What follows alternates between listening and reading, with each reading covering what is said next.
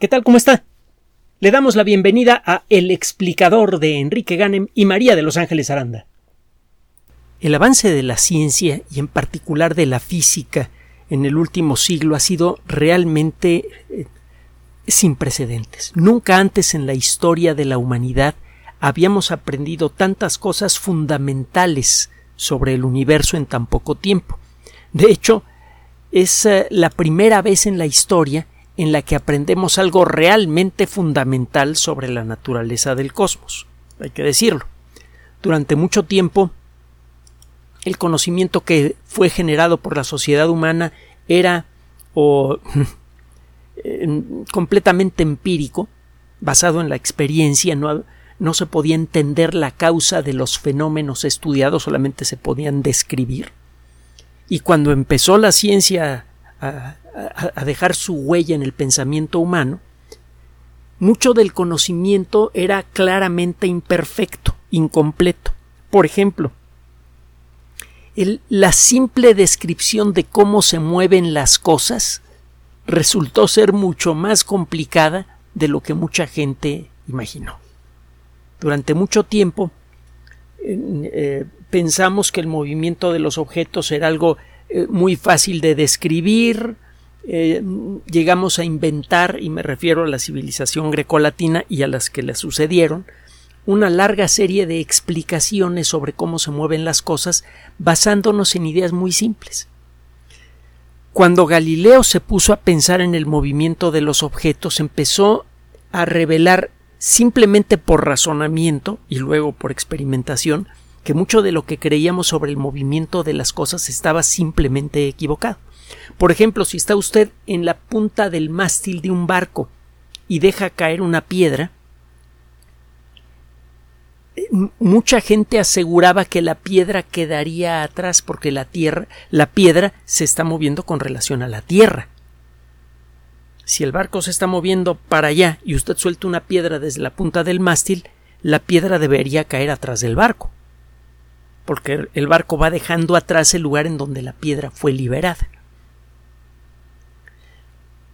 Esto lo, podría haber jurado usted en el pasado y le habrían creído, pero cuando llega Galileo y empieza a ofrecer sus perspectivas sobre el movimiento de las cosas, revive ideas que habían sido propuestas por otras personas en el pasado y que dicen que si usted deja caer un objeto desde eh, la punta del mástil de un barco, el objeto va a caer en la base del mástil. Digo, a menos que lo aviente usted, pero si simplemente abre la mano y lo deja caer, el objeto va a caer en la base del mástil. Esto,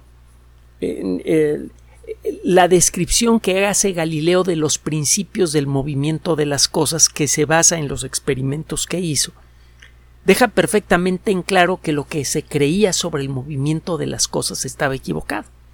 Algo tan básico, tan simple, tan tan burdo que no requería descripción supuestamente resultó ser mucho más complicado de lo que mucha gente imaginaba. Y como lo hemos comentado en otras ocasiones, a partir de ese momento, la física experimentó sus mayores, o la mayoría de sus mayores avances, cuando se hizo posible describir en detalle el movimiento de los objetos cada vez con mayor precisión. Este fue un proceso realmente lento, eh, fue un proceso eh, complicado, porque el darnos cuenta de cómo se mueven las cosas resultó ser excepcionalmente complicado. Tuvimos que inventar nuevas técnicas matemáticas, nuevas formas de pensar, para describir cada vez con más detalle distintos aspectos del movimiento. Newton gracias al desarrollo del cálculo diferencial e integral, logra hacer algo que se creía por muchos imposible, desarrollar una herramienta matemática que pueda estudiar el movimiento en detalle. Acuérdese que eh, existen una serie de paradojas sobre el movimiento de los objetos que probablemente llegó a encontrar usted en la escuela o en algún buen libro sobre física. Está el caso de la paradoja de Zenón. Hay muchas maneras de presentarla. Por cierto, una forma muy interesante de, de presentar la paradoja de Zenón la encuentra usted en el libro que hemos recomendado muchas veces que se llama Gödel Escherbach, una eterna trenza dorada. Super libro. Hay que leerlo. Si lo puede leer en inglés, mejor. Y téngale paciencia, porque se lee en distintos niveles. Y si no entiende de lo que le estoy diciendo, busque algo sobre cómo leer ese libro en el Internet. Lo va a encontrar verdaderamente apasionante. Es de esos libros que vuelve usted a agarrar y le vuelve a dar una sorpresa agradable. Bueno, el caso es que piense usted en una flecha. La lanza usted contra contra una pared. En algún momento durante su viaje la flecha cubrirá la mitad de la distancia que la separa de la, de la pared. Y eso le va a tomar un cierto tiempo. Cuenta usted ese tiempo, la flecha ya está en ese punto y ahora la flecha todavía tiene que viajar hacia la pared. Le va a tomar un cierto tiempo cubrir la mitad de ese remanente. Entonces, si, eh, empecemos a hacer contabilidad. A la flecha le tomó un X tiempo llegar a la mitad del camino. A la flecha le tomó otro tiempo diferente cubrir la mitad de ese remanente. Repita usted la operación y encontrará que siempre hay un momento finito, un momento bien determinado, en el que la flecha cubre la mitad del camino que le resta para llegar a la pared. Siguiendo ese pensamiento, tendría usted que hacer una cantidad infinita de sumas para calcular el tiempo que le toma una flecha llegar a la pared. Es como es imposible realizar una suma infinita. Usted puede razonar, como se hizo en el pasado, que la flecha nunca podría llegar a la pared.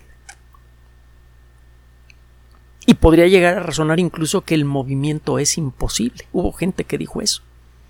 Recuerde también que en la antigua Grecia hubo muchos movimientos filosóficos diferentes, incluso hubo uno, el solipsismo, que dice en pocas palabras que eh, lo que perciben nuestros sentidos es consecuencia de la imaginación. Ni usted ni yo existimos.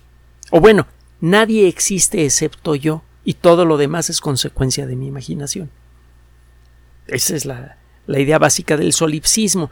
Y si usted razona de, de, esa manera tan simple como la que le mencioné anteriormente, usted no va a poder convencerse de que el mundo existe en realidad y no lo está usted imaginando. La gente que cae en esa trampa y no sabe cómo salir puede llegar a experimentar problemas psiquiátricos graves. Y va en serio. Bueno, la paradoja de Zenón se resuelve con el uh, cálculo diferencial e integral, precisamente. El cálculo permite hacer una suma eh, finita de términos aparentemente infinitos. Fíjese, el simple, la simple descripción de lo que le pasa a una piedra cuando la avienta usted o cuando dispara usted una flecha requirió de una de las herramientas más avanzadas jamás inventadas en la historia de la humanidad, una de las herramientas intelectuales más poderosas, y requirió además de un análisis cuidadoso de nuestro entendimiento de la naturaleza del movimiento y del tiempo, por lo tanto. Para poder entender el movimiento necesitamos entender la naturaleza del espacio y el tiempo, porque a final de cuentas el movimiento transcurre en el espacio y a través del tiempo. Bueno, y hemos platicado cómo en, muchos otros momentos cruciales en la historia de la física, la aparición de una nueva perspectiva sobre el movimiento generó cambios importantes no solamente en, uh, en nuestra capacidad para hacer cosas con la física para desarrollar tecnología, sino de manera más importante en nuestro entendimiento sobre la naturaleza del espacio y del tiempo, sobre nuestro entendimiento de la naturaleza fundamental del universo. La última gran revolución relacionada con el movimiento de las cosas quedó en un estado esquizofrénico. En la actualidad usted puede explicar todas las cosas que ocurren en el universo desde el punto de vista físico, desde luego, si utiliza usted la teoría general de la relatividad para describir el movimiento de las cosas visibles a simple vista, de la teoría general de la relatividad se desprende como apéndice la teoría de la gravitación y las tres leyes de movimiento de Newton, y todo el trabajo que hizo Galileo. Son un subconjunto de la relatividad general, y la mecánica cuántica describe las extrañas reglas que gobiernan el movimiento de las cosas pequeñas, y a partir de esa descripción la mecánica cuántica ofrece una nueva perspectiva sobre la naturaleza de las partículas fundamentales de la materia y un montón de cosas más. El, eh, el caso es que, y lo hemos comentado muchísimas veces, que las matemáticas que se utilizan en la relatividad, el estilo de matemáticas que se usan en la relatividad es fundamentalmente incompatible, o cuando menos es lo que parece a simple vista, con las matemáticas de la mecánica cuántica. Hemos dicho que la relatividad utiliza matemáticas eh, eh, continuas. Asume que el espacio lo puede usted dividir en intervalos infinitamente pequeños y el tiempo también. Y eso es lo que se necesita para involucrar a una herramienta que sirve para manejar esos infinitos, que es el cálculo diferencial e integral. Final de cuentas, la teoría general de la relatividad nace con una descripción basada en el cálculo. Si usted ve el primer trabajo de Einstein sobre la relatividad, el que se titula sobre la electrodinámica de los cuerpos en movimiento, que lo va a encontrar traducido a todos los idiomas que usted quiera en el Internet, verá que se usa cálculo, cálculo básico del que usamos en la, en la escuela y el teorema de Pitágoras no tiene mayor complicación. Las matemáticas de la mecánica cuántica involucran eh, el, concepto de las matemáticas discretas. Cuando aplica usted este concepto al espacio, por ejemplo, encuentra usted que el espacio eh, viene en granitos, que no tiene sentido hablar de un intervalo de espacio que sea más pequeño que un cierto límite. No tiene sentido físico hacerlo. Es como si existieran átomos de espacio y átomos de tiempo. Las matemáticas que se utilizan también las vemos en la secundaria, aunque quizá no con tanta atención, se llama álgebra matricial. Estos arreglos, estos arreglos de números que parecen como una hoja electrónica de cálculo, eso se le llama una matriz numérica. Las dos, los principios de ambas herramientas matemáticas son incompatibles, etcétera.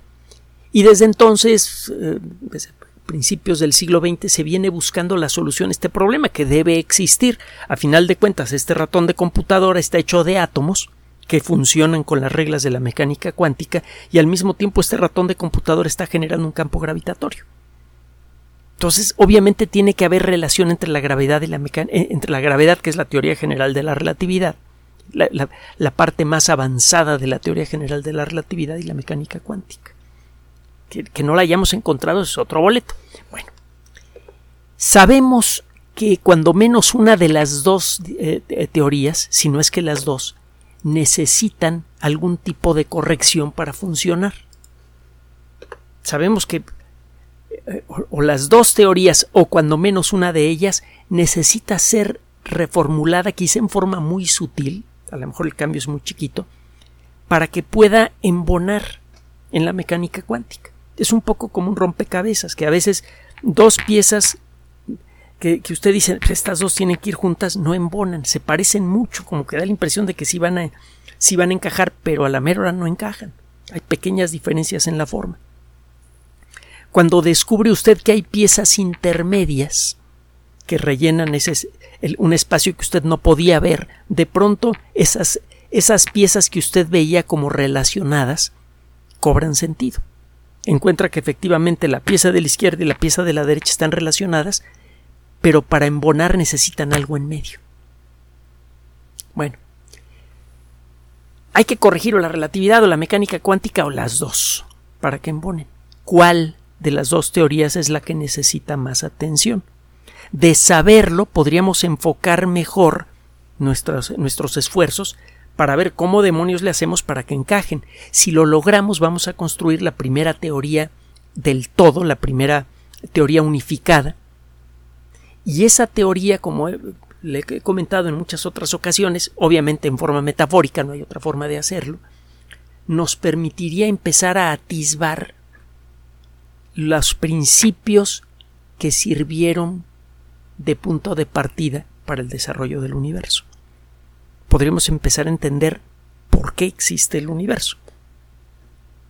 Y eso casi con seguridad nos va a revelar aspectos de la realidad que de momento escapan por completo a nuestra percepción, por ejemplo, la existencia de otras dimensiones, de otros universos y esa bola de cosas.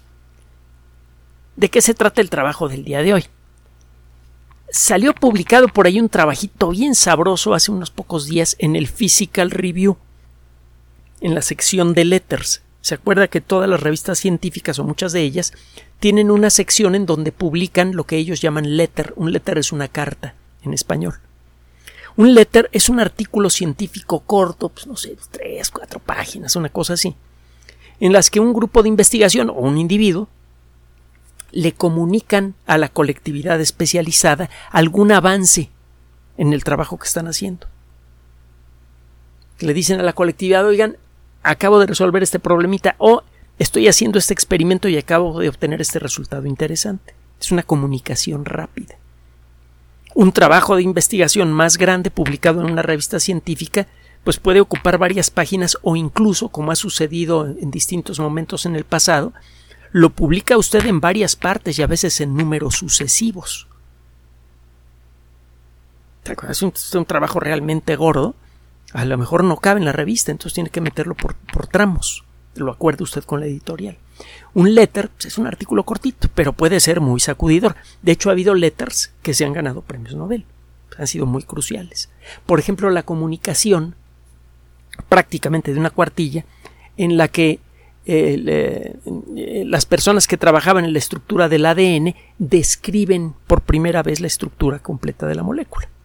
Es una comunicación corta y, pegó con tubo. Bueno, en el Physical Review Letters, un grupo de investigación del Centro de Tecnología Espacial Aplicada y Microgravedad de la Universidad de Bremen, en Alemania, en colaboración con el Instituto de Geodesia de la Universidad de Leibniz en Hannover, tomaron unos datos viejos y les dieron una nueva interpretación. En la década de los sesentas, finales de los sesentas y principios de los setentas, las misiones Apolo y eh, la misión espacial, eh, el programa espacial eh, Luna de la Unión Soviética, dejaron en la Luna varios reflectores con características muy peculiares. En algunas de las misiones Apolo que descendieron en la Luna, se dejaron unas, parecen como unas cajas blancas, eh, eh, que tienen una cara en diagonal que mira hacia la Tierra, si las ve usted de cerca están hechas con unos prismas muy particulares. Estos prismas están calculados para hacer que un haz de luz que incide en ellos regrese exactamente por el mismo camino. Si pega con un ángulo de 45 grados un haz de luz, el haz de luz regresa en la misma dirección. Ahorita le digo para qué sirve esto. Las, eh, algunas de las misiones Luna, que fueron automáticas, que, hizo descender la Unión Soviética nuestro satélite, trajeron muestras de roca de regreso a la Tierra. Tenemos muestras eh, de, roca tomadas de la superficie lunar, tanto estadounidenses como soviéticas. Y algunas misiones Luna también llevaron lo que se llama un retroreflector. Usted está en la Tierra, ¿no? En un telescopio. Tiene un mapa lunar muy preciso que le indica a usted exactamente en qué región de la Luna está alguno de los retroreflectores apunta usted con un telescopio que está conectado a un rayo láser muy poderoso. Y tiene usted un detector que sabe detectar partículas de luz que tienen el mismo color exacto que el rayo láser que usted emite. Recuerde que la luz láser tiene varias características muy interesantes. Una de ellas es que prácticamente no se dispersa con la distancia. Un láser es muy coherente, se va dispersando muy poquito a poquito. Es como una línea de luz. Y por otro lado, un haz láser es de un color muy puro, muy exacto. Según la, por la forma en la que usted construye el láser, usted puede obtener un tono muy puro de luz verde o luz roja. Tiene usted su telescopio, tiene usted una, una lámpara láser con una potencia enorme, sabe usted de qué color exacto es y construye un detector que sabe detectar luz de ese color exacto. Lanza un pulso muy intenso y muy corto, un destello láser, hacia la Luna, precisamente al retroreflector al que le está usted apuntando. Y un eh, reloj atómico muy preciso cuenta exactamente cuántas cuántos, eh, eh, cuántas millonésimas de segundo tardó en regresar a la Tierra el reflejo del retroreflector. El retroreflector va a regresar un haz de luz en la misma dirección en la que lo recibió. Nada más el calcular la forma de estos prismas que tienen una cara como pentagonal toda rara fue todo un triunfo. Usted lanza un pulso láser y recibe de regreso unas pocas partículas de luz que, llegan de la Luna eh, un par de segundos después. Si usted mide con el reloj atómico con la máxima precisión posible cuánto tiempo pasó entre que partió el haz de luz y regresó hasta usted, usted puede calcular con exquisita precisión la distancia entre la Tierra y la Luna. Es un cálculo que tiene un montón de complejidades. Por ejemplo, la Tierra no es perfectamente circular, no es eh, completamente, perfectamente esférica, quiero decir necesita usted calcular con gran exactitud la distancia que hay entre el punto en donde pone usted el telescopio y el centro de la Tierra, tiene que considerar la ligerísima pero importante distorsión que introduce la atmósfera en el tiempo de viaje de las láser, tiene que considerar que la Luna tampoco es esférica, tiene que echar un montón de elementos en su cálculo. No es una cosa fácil de hacer. Bueno, a mano. Con una computadora obviamente esto se simplifica mucho. El caso es que usted puede calcular la distancia Tierra-Luna con un error de 15 pues, a 20 centímetros. Considerando la distancia que nos separa de, de, la Luna, que es en promedio como 384 mil kilómetros, aunque va variando momento a momento, esta es una precisión espectacular. El medir la distancia exacta de la Tierra a la Luna es algo que se comenzó a realizar a partir de 1970, cuando se dejaron los primeros retroreflectores. Me parece que el primero lo dejó la misión Apolo 11. Y se han colectado datos desde entonces.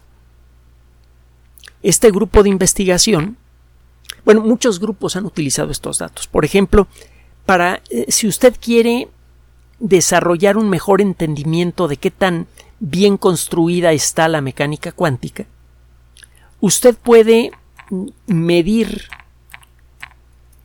con gran precisión las características de las partículas de luz que han hecho ese viaje. Si regresan exactamente con las mismas características con las que partieron, eso le dice a usted que la luz no se cansa durante su vuelo, no va perdiendo energía en forma inesperada.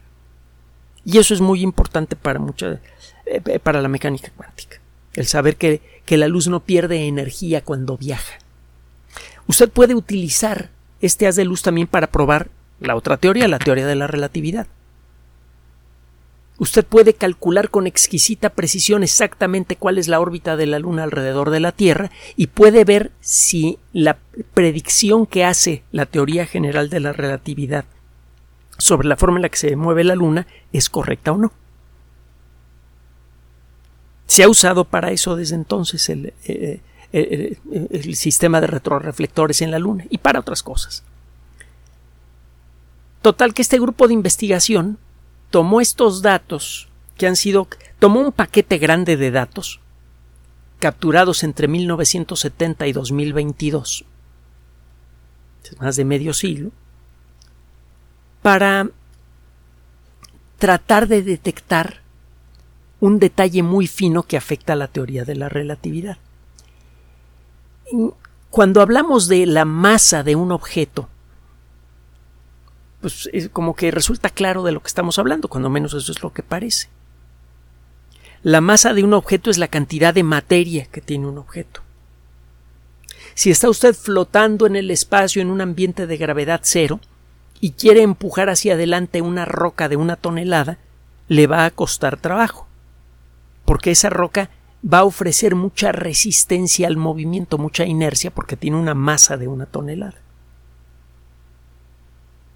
Esa es eh, la masa inercial de ese objeto.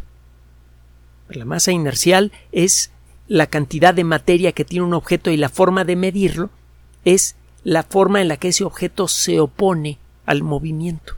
Usted le deposita una X cantidad de energía a ese objeto y vea qué, qué tanto puede acelerar al objeto. Le da una cantidad grande de energía y ve que el objeto empieza a moverse muy despacito, echa los números y usted puede calcular la masa en kilogramos del objeto para que si yo le doy X cantidad de energía, éste acelere hasta alcanzar una velocidad de X milímetros por segundo. Esa es una forma de masa. La masa eh, que se opone al movimiento y la otra es la masa gravitatoria. La masa gravitatoria es la fuerza con la que la Tierra o una fuente de gravedad, la que usted quiera, atrae a un objeto. La teoría de Newton es muy clara al respecto. Entre dos objetos que tienen masa existe una extraña fuerza de gravedad. Newton siempre dijo que no entendía de dónde venía esa fuerza y que no ofrecía una explicación para eso. Simplemente digo yo, dice Newton, que entre dos objetos que tengan masa va a aparecer una fuerza que tiene tales características, ya les van las matemáticas. Bueno, una forma de medir la masa de un objeto consiste en ver con qué fuerza es atraído ese objeto por la Tierra.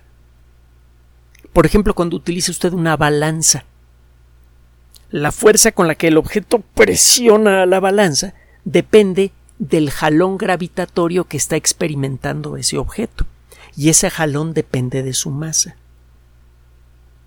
Son dos formas diferentes de ver la masa. Una de ellas es libre de, campos gravitatorios qué tanto se opone una masa a que yo le empuje y empiece a moverse. Y la otra es la gravitatoria, con qué fuerza es atraído un objeto por el campo gravitatorio terrestre. Un principio básico de la teoría general de la relatividad es que las dos masas deben ser idénticas. Si usted mide la masa de un objeto por la resistencia que opone el movimiento o por la fuerza con la que es atraído por el campo gravitatorio terrestre, debe llegar al mismo resultado siempre. Exactamente. No se admite la menor desviación de esta identidad. O son iguales o no son iguales. Si no son iguales, a la teoría general de la relatividad le pasa lo que a un suéter de lana cuando corta usted un hilito y lo empieza a jalar, se le deshace el suéter empiezan a caer uno por uno los razonamientos que soportan a la teoría. Se podría evitar esto corrigiendo la teoría general de la relatividad, metiéndole algunos términos en, las matemáticas que, que, describen el comportamiento de la gravedad, y es muy probable que la introducción de estos términos le daría una nueva forma matemática a la relatividad que podría ser más compatible con la mecánica cuántica es uno de los motivos por los cuales esos eh, investigadores hicieron este trabajo. A ver si, encontramos alguna pequeña descompostura, algún pequeño error de la teoría general de la relatividad con respecto a esto. Resulta que si estas masas fueran diferentes, la Luna debería experimentar un fenómeno extraño. La Luna, al igual que la Tierra, está hecha de materiales diferentes. En el centro encuentra usted materiales muy densos, el hierro y el níquel, por ejemplo, igual que en la Tierra. Y en la superficie encuentra usted mm, mm, eh, materiales que son menos densos, por ejemplo, aluminio. Al igual que en la Tierra, el aluminio es muy abundante en la corteza lunar. Si se eh, violara el principio de la equivalencia de las masas gravitatoria e inercial, el campo gravitatorio ejercido por cada una de esas estructuras, el núcleo denso denso y el resto del cuerpo de la Luna, hecho de material mucho menos denso, debería hacer que el campo gravitatorio lunar no estuviera centrado en el centro de la Luna. El campo gravitatorio lunar estaría eh, desviado y eso estaría jalando continuamente a la Luna. Nosotros veríamos que la Luna no se mueve exactamente en la forma predicha por la relatividad porque hay una fuerza extraña que la está desviando. Y esa fuerza extraña aparecería como consecuencia de una posible diferencia entre la fuerza eh, entre la masa gravitatoria y la masa inercial. El por qué pues es un rollo largo y es de puras matemáticas. El caso es que si se violara este principio, la Luna se movería en forma ligeramente diferente alrededor de, de la Tierra que lo predicho por la relatividad. Ahora, está usted buscando un fenómeno increíblemente pequeño. Sabemos que la relatividad es muy exacta. La hemos sometido a chorrocientas mil pruebas y siempre sale perfectamente bien de todas ellas. Hay algunas pruebas en, donde no se, por la naturaleza misma de la prueba no se puede ser muy preciso, pero bueno, el caso es que eh, la teoría de la relatividad ha superado todas las pruebas a las que ha sido sometida. Y eh, si existe entonces una diferencia entre los dos tipos de masa, esta debe ser chiquitititititita. Y eso a la hora de hacer cálculos implica que para notar la eh, eh, esta diferencia entre los dos tipos de masa en el movimiento de la Luna, habría que observar con gran exactitud cómo se mueve la Luna a lo largo de décadas y hacer el cálculo.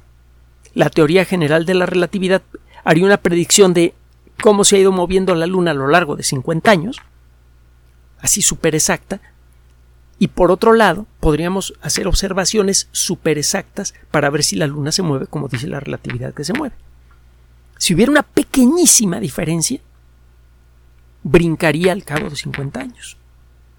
Sería más que suficiente para detectar la más pequeña diferencia entre ambos tipos de masa.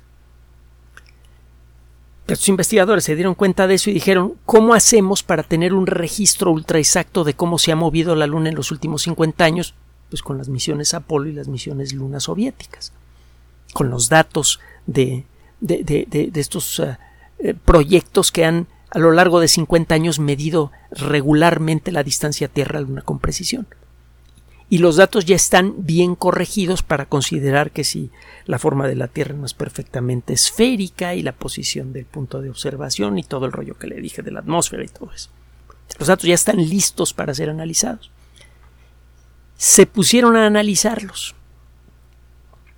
Hicieron el cálculo con 14 cifras decimales, es decir, calcularon la posición de la Luna que daba tantos kilómetros, punto, y luego 14 dígitos después del punto. El primer dígito que viene después del punto es el, el, de las décimas, el segundo el de las centésimas, el tercero es el de las milésimas. El sexto es el de las millonésimas. El doceavo es de las millonésimas de millonésimas.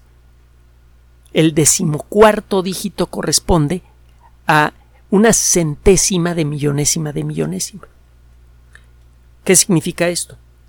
Que la posición calculada de la Luna, con base en la teoría general de la relatividad, considerando todos los factores que pueden perturbar el movimiento de la Luna, la gravedad del Sol, la gravedad de Júpiter, todo lo que usted quiera,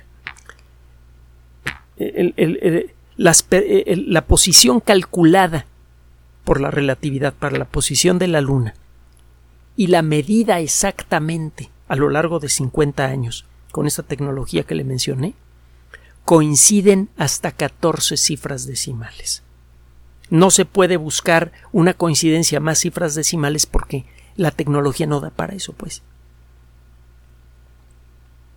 La teoría general de la relatividad es escandalosa, increíble, casi perfectamente exacta. Digo casi porque no existe la perfección a la hora de la lectura, por lo tanto no se puede asegurar que la lectura sea perfecta, pero pues, prácticamente perfecta. Y eso casi con seguridad implica que la teoría que necesita corrección es la mecánica cuántica. Este es un avance importantísimo para poder hallar el camino para una teoría unificada. Otro día le voy a platicar cuántos rincones diferentes en la mecánica cuántica están abiertos a una corrección. Por ejemplo, todos los rollos que tienen que ver con la materia oscura, el comportamiento del bosón de Higgs, que apenas lo estamos empezando a estudiar a gran escala, etcétera, etcétera. Por cualquiera de esos caminos vamos a encontrar casi con seguridad algún detallito en donde la mecánica cuántica no funciona bien. Va a ser necesario corregirla. Es solo cuestión de tiempo y cuando eso ocurra, ya le conté lo que puede pasar. por primera vez en la historia, vamos a poder empezar, aunque sea con el intelecto únicamente, a ver lo que hay más allá de los límites del espacio y del tiempo. Gracias por su atención. Además de nuestro sitio electrónico www.alexplicador.net, por sugerencia suya tenemos abierto un espacio en Patreon, el explicador Enrique Ganem, y en PayPal, el explicador por los que gracias a su apoyo sostenemos este espacio. Puede usted descargar gratuitamente estos audios en formato MP3 en Spotify y en iTunes como El Explicador sitio oficial y en SoundCloud como El Explicador y con formato de video en YouTube en El Explicador sitio oficial. Recuerde nuestras redes sociales de siempre, Twitter Enrique-Ganem y en Facebook Enrique Ganem sitio oficial, El Explicador y los grupos que usted ya conoce. Finalmente, el explicador siempre somos María de Los Ángeles Aranda y Enrique Ganem. Gracias.